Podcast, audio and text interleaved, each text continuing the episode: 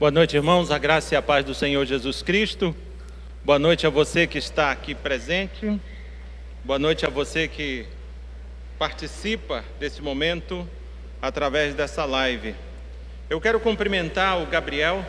Ele nos visita pela primeira vez. Que Deus te abençoe, meu querido. E quero convidar, é, cumprimentar também todas as pessoas que visitam essa igreja, cada um que é membro dessa igreja. É, você que nos visita, essa igreja já tem mais de 88 anos.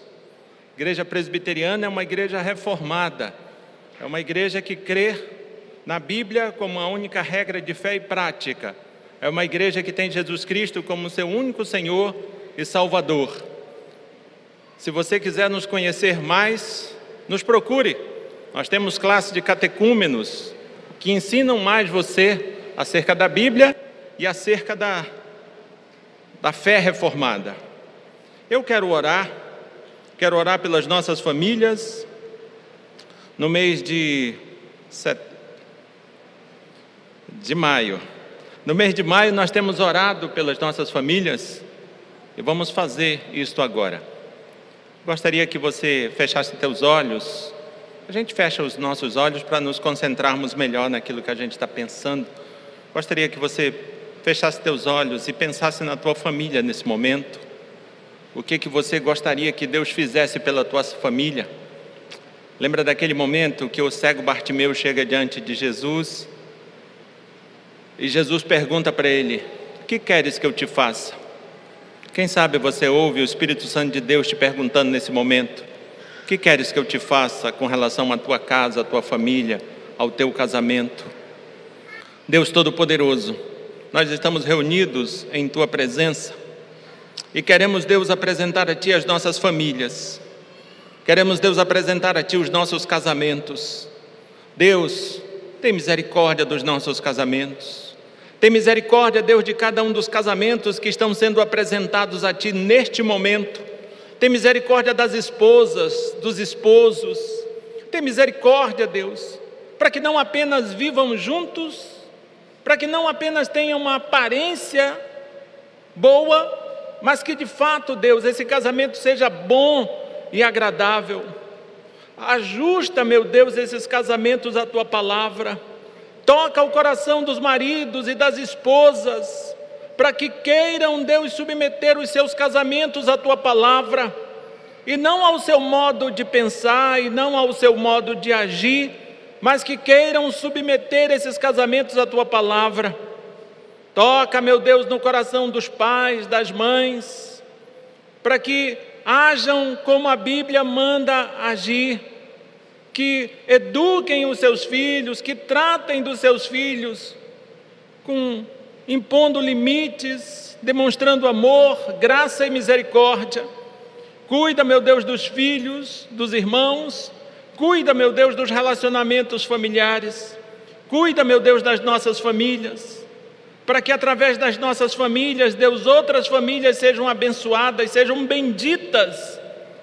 Serão benditas porque verão o correto proceder acontecendo no seio dos nossos casamentos e de nossas famílias. Abençoa, Deus, as nossas famílias. Derrama da tua graça sobre as nossas famílias. Em nome de Jesus Cristo. Amém. Abra sua Bíblia no livro de Provérbios, no capítulo 8, no capítulo 1. Abra sua Bíblia no livro de Provérbios, no capítulo 1, do verso 8 ao verso 19. Provérbios, capítulo 1, do verso 8 ao verso 19. Quem achou, diga glória a Deus. Muito bem. O texto nos diz o seguinte: Filho meu, ouve o ensino de teu pai e não deixes a instrução de tua mãe, porque serão diadema de graça para a tua cabeça e colares para o teu pescoço. Filho meu, se os pecadores querem seduzir-te, não consintas.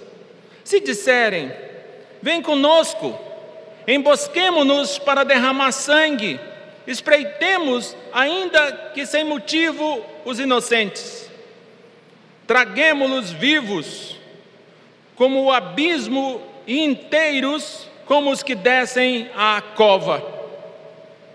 Acharemos toda sorte de bens preciosos, encheremos de despojos a nossa casa. Lança a tua sorte entre nós, teremos todos uma só bolsa. Filho meu, não te ponhas a caminho com eles, guarda das tuas, guarda das tuas, guarda das suas veredas os pés, porque os seus pés correm para o mal e se apressam a derramar sangue. Pois debalde se estende a rede à vista de qualquer ave. Estes se emboscam contra o seu próprio sangue e a sua própria vida espreitam. Tal é a sorte de todo ganancioso, e este espírito de ganância tira a vida de quem o possui. Vamos orar? Deus Todo-Poderoso, nós lemos a tua palavra e clamamos que tu tenha misericórdia e fale, Deus, ao nosso coração. Deus, que tu tenha compaixão de mim para que eu não use de forma equivocada essa oportunidade que tu me dá, mas que eu saiba usá-la, Senhor. E que assim, Deus, eu anuncie a tua palavra, eu exponha a tua palavra, e que assim, Deus, eu não fale de mim mesmo, mas eu fale pelo teu espírito, em nome de Jesus Cristo. Amém. Eu quero olhar para esse texto, queridos, e quero te falar sobre conselhos para viver bem conselhos para viver bem. Mas quando nós estamos falando de conselho, talvez você já ouviu, ou talvez você já até tenha falado essa frase, esse ditado que eu vou dizer. Se conselho fosse bom, não se dava, se vendia. É interessante quando falamos sobre conselho lembrarmos desse dito popular. Se conselho fosse bom, não se dava, se vendia. É verdade que nós recebemos conselhos sem pedir, recebemos conselhos porque pedimos. Nós sempre estamos recebendo conselhos, às vezes de forma direta, às vezes de forma indireta, às vezes de forma explícita e às vezes de forma implícita. E a forma implícita é bem interessante. Às vezes você está pensando em sair de manhã cedo de casa. E aí você abre a porta, abre a janela, abre a cortina. E você estava pensando em sair sem levar um guarda-chuva. Mas quando você olha o tempo, o, o tempo te aconselha a sair com um guarda-chuva. Então, queridos, nós recebemos conselhos de todas as formas, conselhos que são explicitamente ditos a nós, Vanderlei, você deve agir assim, assado. Vanderlei, você não pode fazer assim. Mas às vezes nem sempre os conselhos são explícitos, às vezes são implícito, implícitos e às vezes é a própria circunstâncias que nos aconselha. De maneira, queridos, que nós sempre estamos recebendo conselhos. Então eu diria que a questão não é se receberemos ou não conselho, porque de fato sempre o receberemos, pedindo ou não, eles sempre chegarão ao nosso conhecimento. Eu creio que a questão mais importante é termos o filtro. O filtro para saber se o conselho que estamos recebendo deveremos seguir ou não. Eu creio que mais importante eu ficar te dizendo que você receberá conselhos, é eu te dizer para que você tenha um filtro, para que você saiba se você deve seguir a estes conselhos ou não.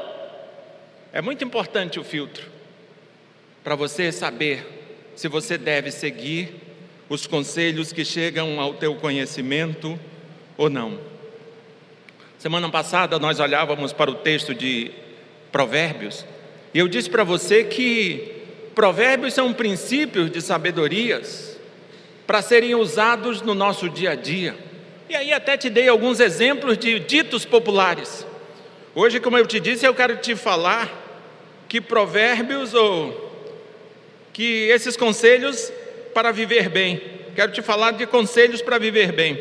Quando nós olhamos para o texto de primeiro de Provérbios, capítulo 1, do verso 8 ao verso 19, no conselho que o pai dá a seu filho, fica claro que existe assim dois caminhos assim conflitantes, competindo por sua aceitação.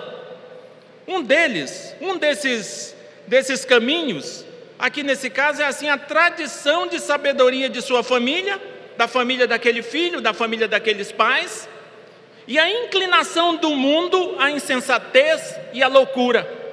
É como se o texto estivesse dizendo que diante dele está a opção de agir sabiamente e a opção de agir loucamente. Na verdade, queridos, diante de nós sempre está esse dilema, sempre estão esses dois caminhos conflitantes: agir com sensatez ou agir com insensatez, agir com sabedoria ou agir com loucura. Você sempre tem essas duas opções diante de você.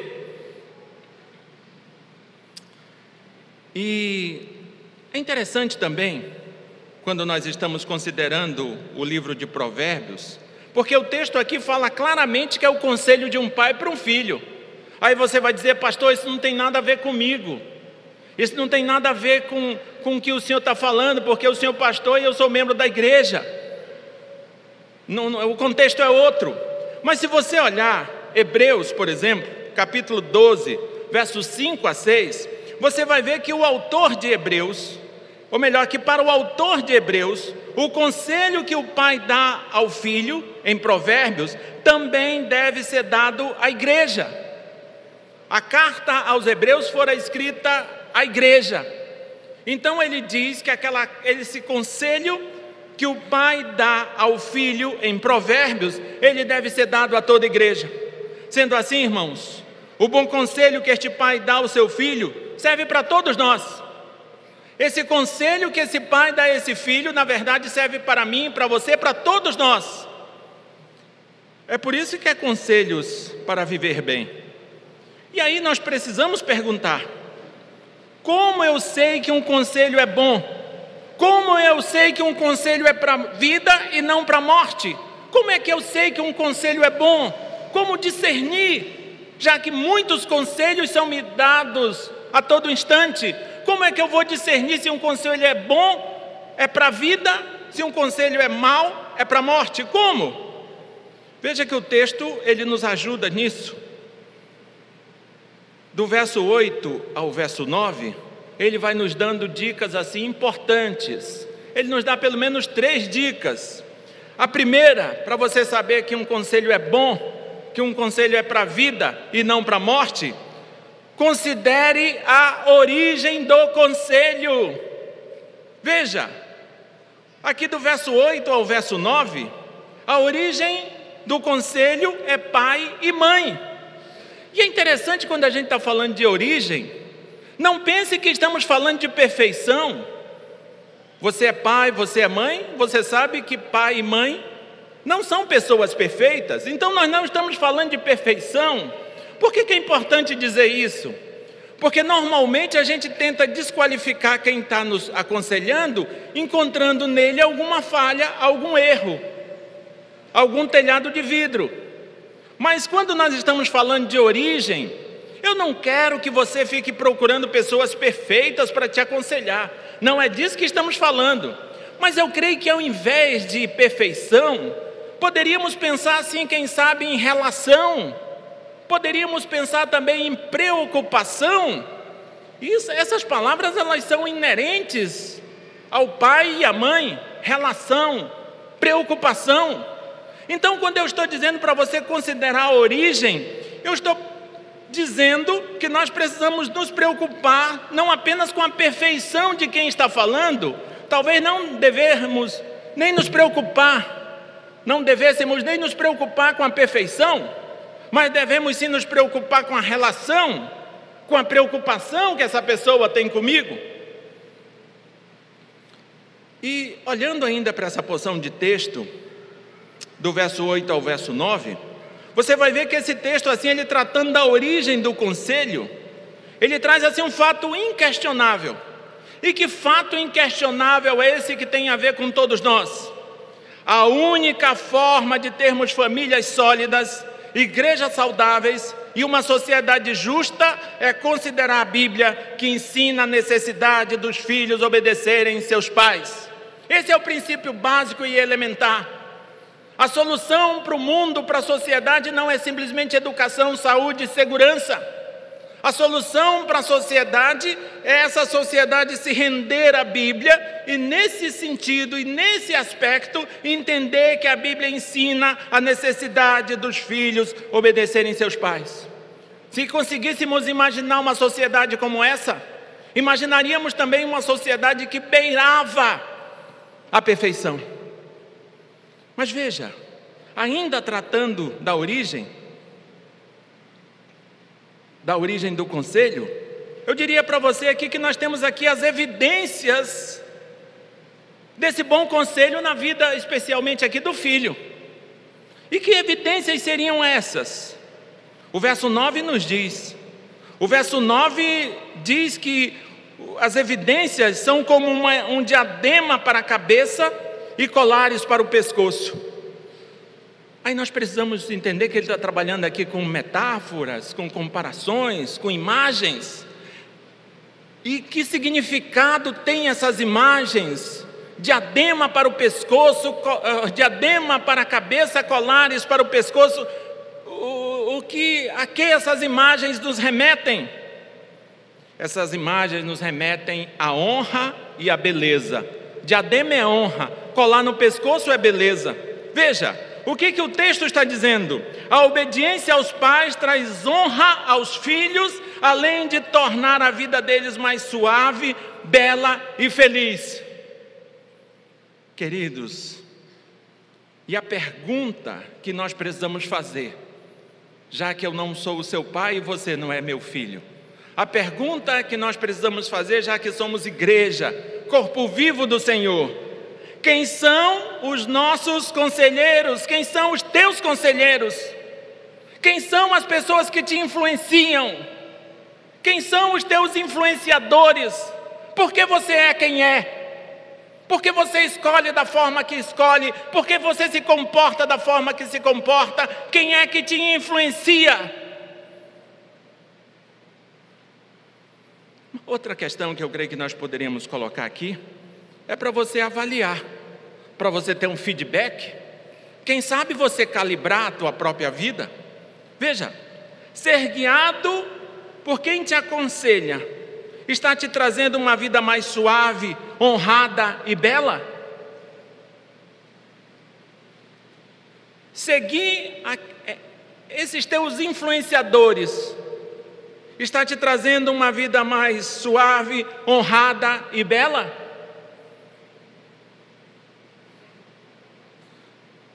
Conselhos, os conselhos da Bíblia são para uma vida, uma vida boa, para viver bem. A primeira coisa que nós precisamos saber se esse conselho é para o bem e não para o mal, é considerar a origem dele. Um outro ponto, queridos, está do verso 6, ou melhor, do verso 10 ao verso 16. O outro ponto, depois que você considera a origem, Agora eu quero que você considere a mensagem. Você considera a origem desse conselho. Agora você considera a mensagem desse conselho, o conteúdo desse conselho. Eu digo para você, se você olhar aí, por exemplo, dos versos 10 a 16, essa mensagem ela é apresentada assim de duas formas. A primeira forma, assim, de uma forma geral. Eu digo para você que de forma geral, a mensagem desse conselho traz a ideia que homens maus não se contentam em caminhar sozinhos pelas veredas da maldade, eles querem atrair outros para andar com eles. Quem está fazendo o que não presta, quem está fazendo errado, quem está burlando a lei, não quer fazer, não quer burlar sozinho, ele quer companhia, até para se justificar. Então fique esperto, fique esperto com os convites que você recebe, porque o homem mau, ele, ele, ele não se contenta em caminhar sozinho, ele quer atrair outros para andar com ele. Veja se não é isso que diz o verso 10. Quem está fazendo o errado, quem está fazendo o que não, não é correto, ele quer trazer mais pessoas para fazer esse errado, essa incorreção com ele, até para que ele tenha mais forma de se justificar. Então essa mensagem ela é apresentada de duas formas. A primeira de forma geral, mas depois ela começa a falar de forma específica. E falando de forma específica, ela nos traz assim alguns alertas Veja aí no verso 10, o primeiro alerta: não se deixe levar pela sedução. Hã? Não se deixe levar pela sedução, isso aí está no verso 10. Queridos, e quando nós estamos falando de sedução, nós não estamos falando apenas no aspecto sexual, nós estamos falando em todos os aspectos da nossa vida: sedução emocional, sedução espiritual, tem gente que está frequentando determinada igreja porque está seduzido pela mensagem. A mensagem do pare de sofrer é sedutora. A mensagem do cobre de Deus porque Ele te deve é sedutora. Então, não se deixe levar pela sedução. Esse é o primeiro alerta específico. Quantas vezes você já comprou uma coisa que você nem precisava? Quantos celulares as pessoas compram sem nem precisar?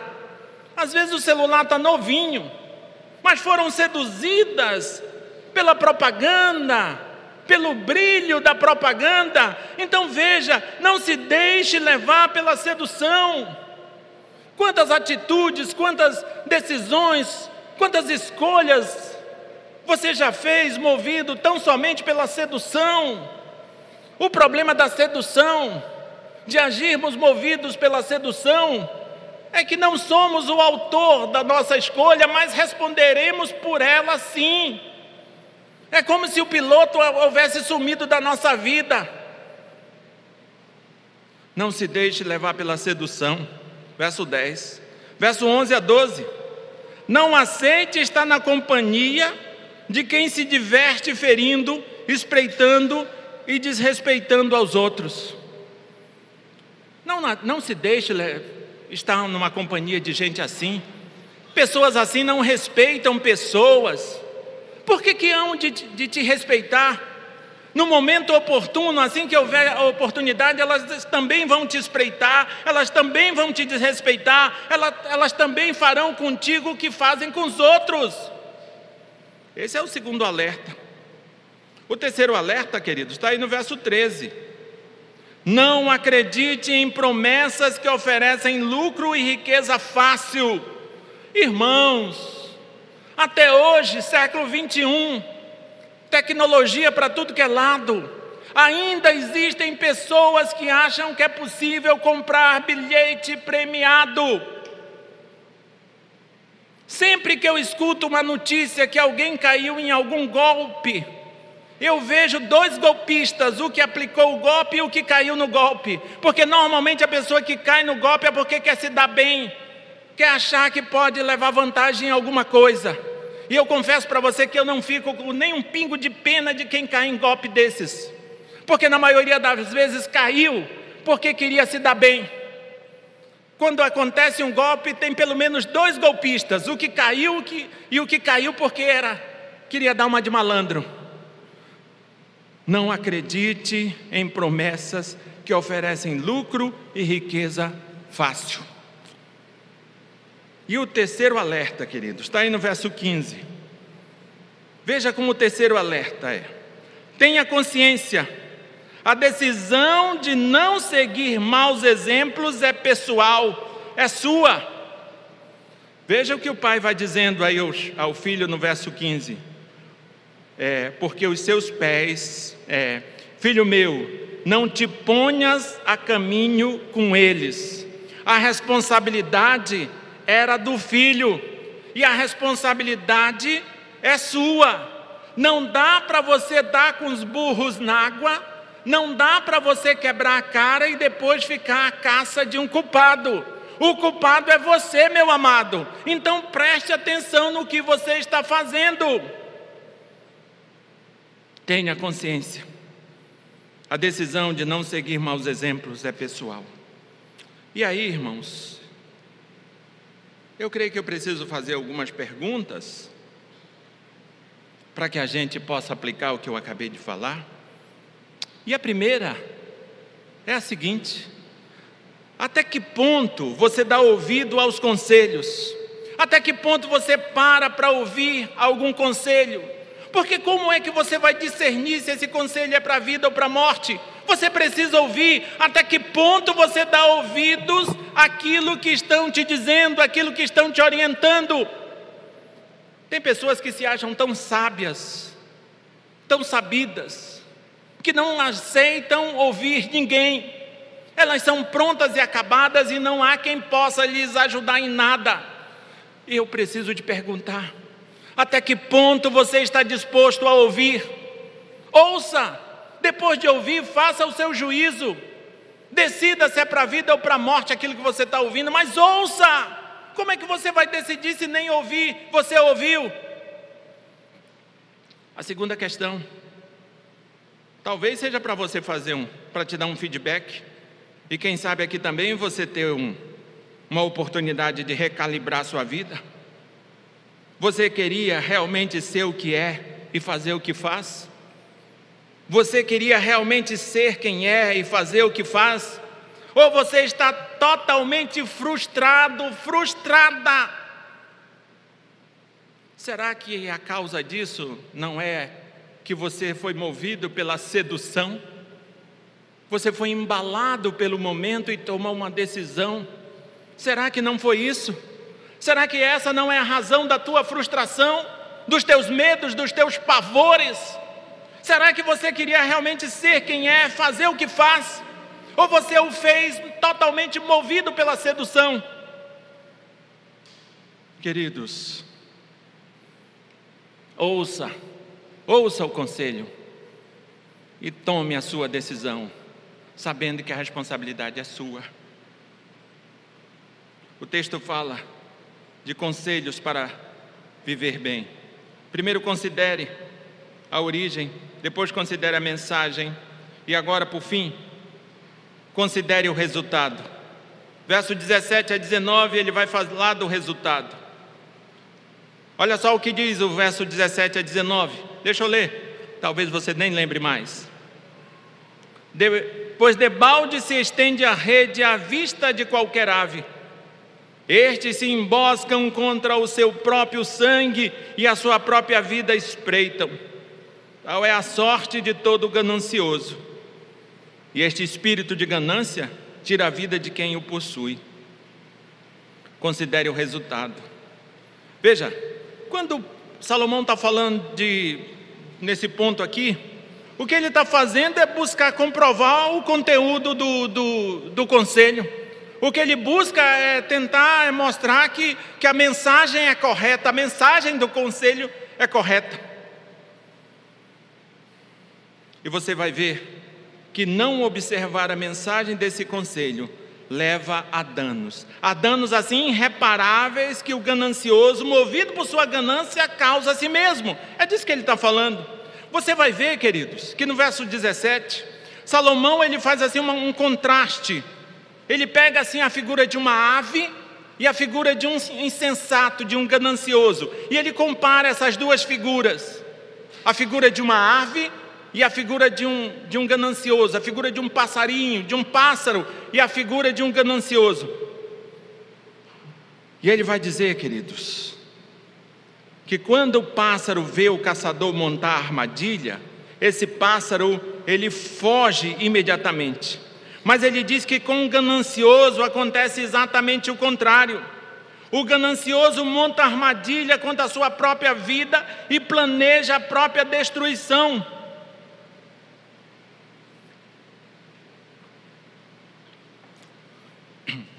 Na década de 90, eu morava no interior de Minas Gerais. E na igreja presbiteriana ali conosco,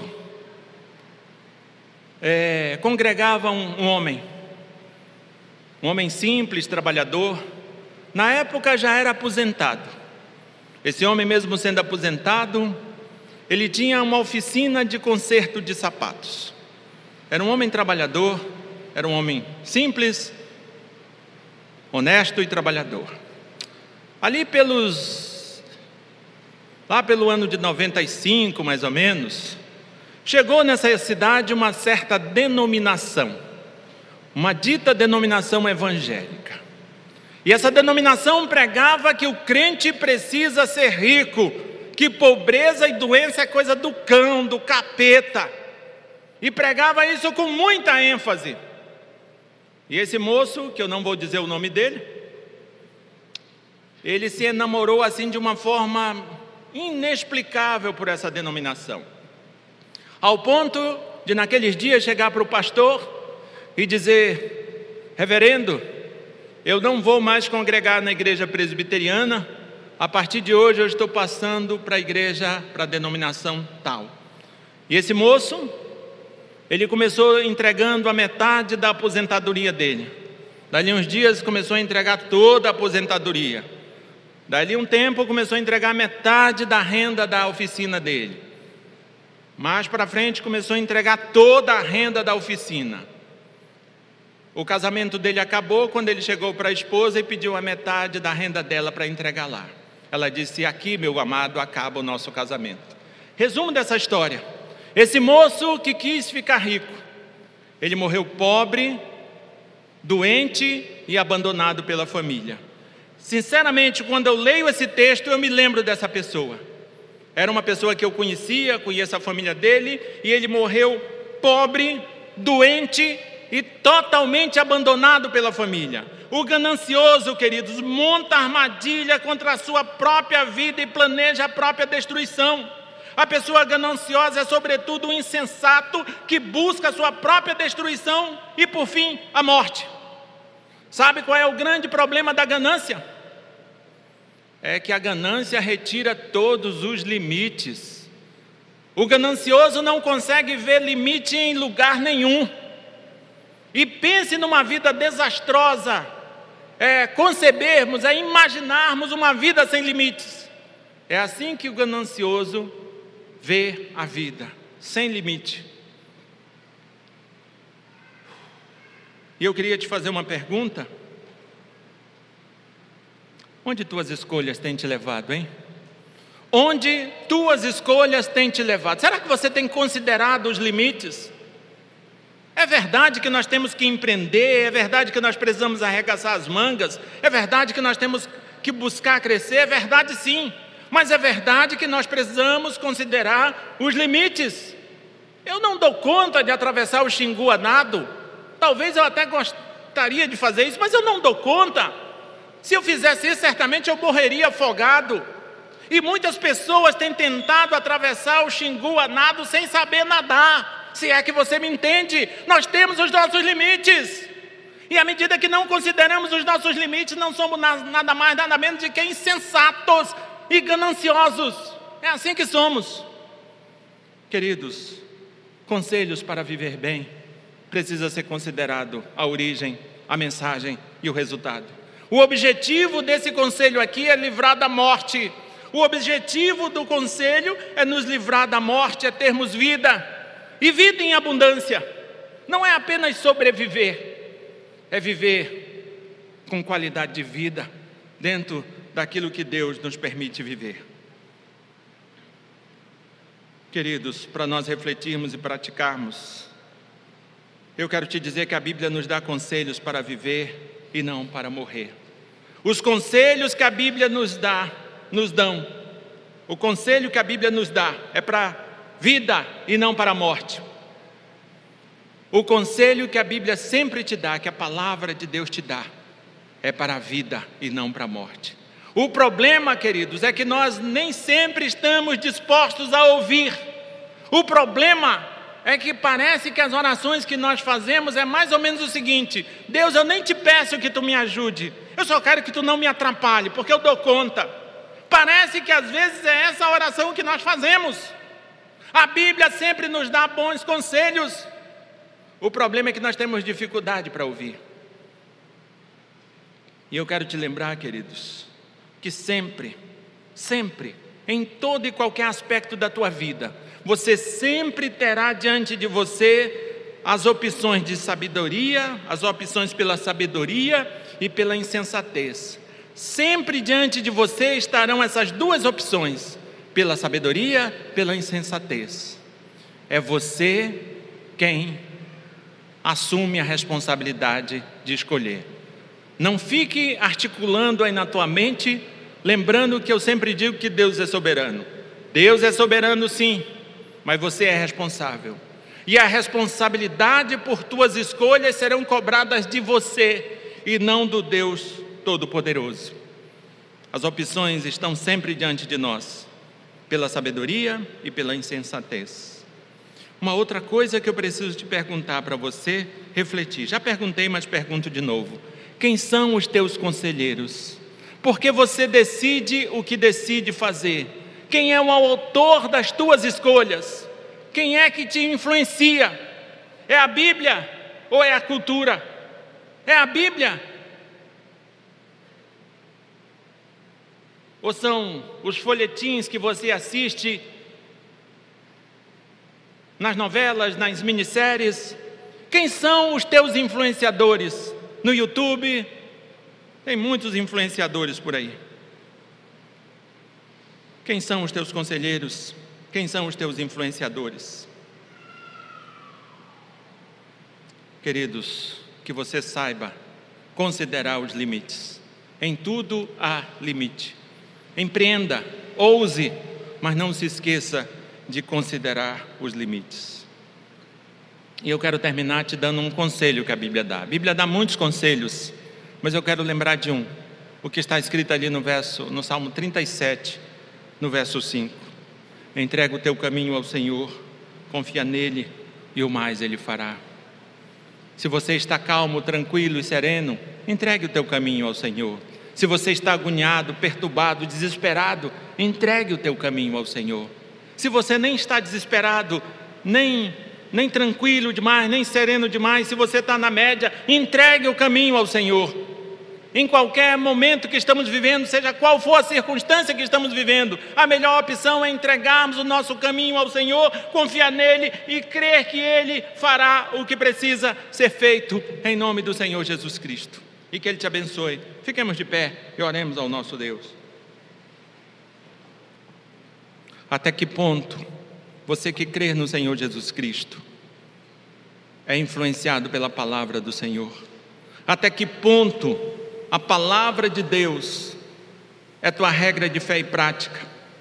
Quem sabe você fecha teus olhos e pensa nisso? Quem sabe você faz essa reflexão neste momento?